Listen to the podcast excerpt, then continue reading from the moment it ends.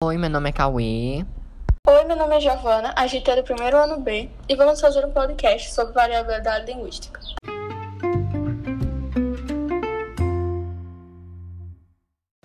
Olá, professor. Meu nome é Maria Clara e a gente vai falar um pouquinho sobre a variabilidade linguística. Bom, a variabilidade linguística é a diversificação dos sistemas de uma língua, ou seja, é a diferença em que as pessoas vão adaptando a língua ao que vão falando e evoluindo junto com ela. Temos os tipos de variação, sejam elas variação geográfica, que está relacionada com o local que a língua vai ser desenvolvida e falada ao longo do tempo. Existe a variação histórica, ela ocorre com o desenvolvimento da história e a evolução do homem, e a língua vai evoluindo junto. Temos a variação social, que é percebida quando os grupos ou classes sociais estão envolvidos. E a gente tem a variação situacional, que ocorre de acordo, de acordo com o contexto, sendo situações formais ou informais, a língua também vai se adaptando. O preconceito linguístico no Brasil é algo muito notório, visto que muitos indivíduos consideram sua maneira de falar superior à dos outros grupos. Isso ocorre sobretudo, sobretudo entre as regiões do país. Por exemplo, um sulista que considera sua maneira de falar superior aos que vivem no do país. Antes de mais nada, devemos salientar que nosso país possui dimensões continentais. E embora todos falamos a língua portuguesa, ela apresenta diversas variações e particularidades regionais. Importante destacar que o preconceito linguístico acontece no teor de deboche e pode gerar diversos tipos de violência, física, verbal, psicológica. Os sotaques que se distinguem, se distinguem não somente nas cinco regiões do Brasil, mas também dentro de um próprio estado. Geralmente, quem está na capital acredita que sua maneira de falar é superior à das pessoas que habitam no interior do estado ou mesmo em áreas rurais.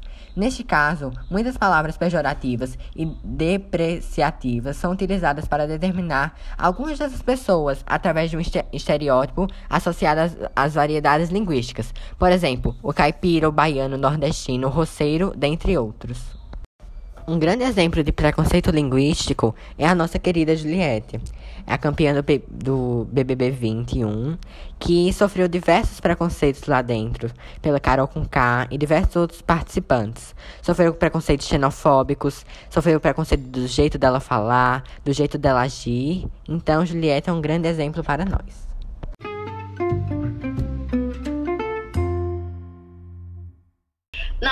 Preconceito Linguístico, O que é e como se faz, que é dividido em quatro capítulos, escrito pelo professor e linguista e filólogo Marcos Wagner. Ele aborda basicamente é, o que é o preconceito linguístico, como diz no título da obra, e como ele vai implicar nas relações interpessoais na sociedade.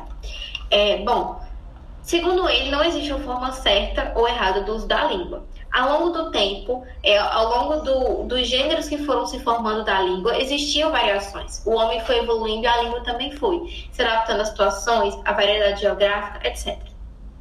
Dentro do primeiro capítulo, a mitologia do preconceito linguístico, ele aborda mitos que, que têm relação a essa variedade de língua e o preconceito que a ronda desde muito tempo. O mito número um, basicamente, é que a língua portuguesa falada no Brasil apresenta uma unidade surpreendente.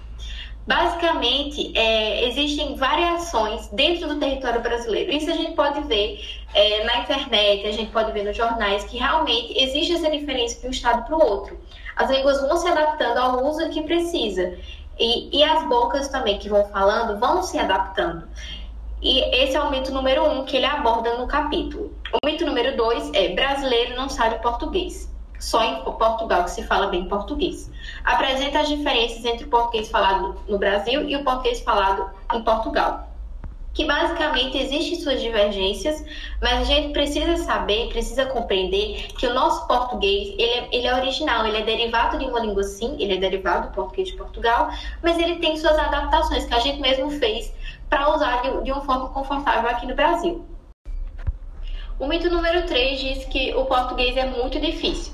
Ele é baseado em argumentos sobre a gramática normativa da língua portuguesa, ensinada em Portugal e suas diferenças entre falar e escrever dos brasileiros. Muito do que, se fala, do que eu falei no mito 2 se aplica no mito 3. Não necessariamente o jeito que a gente adaptou a nossa gramática ao nosso favor, não necessariamente seja difícil. Ao longo do tempo que a gente vai falando a língua e vai estudando, a gente vai compreendendo que a língua é simples. A língua se baseia muito no, mais no oral do que no escrito. Não que você precise saber o escrito, o escrito também é muito importante, mas o oral se deriva muito do escrito. Então, ao longo do tempo, a gente vai absorvendo essas informações sobre a língua.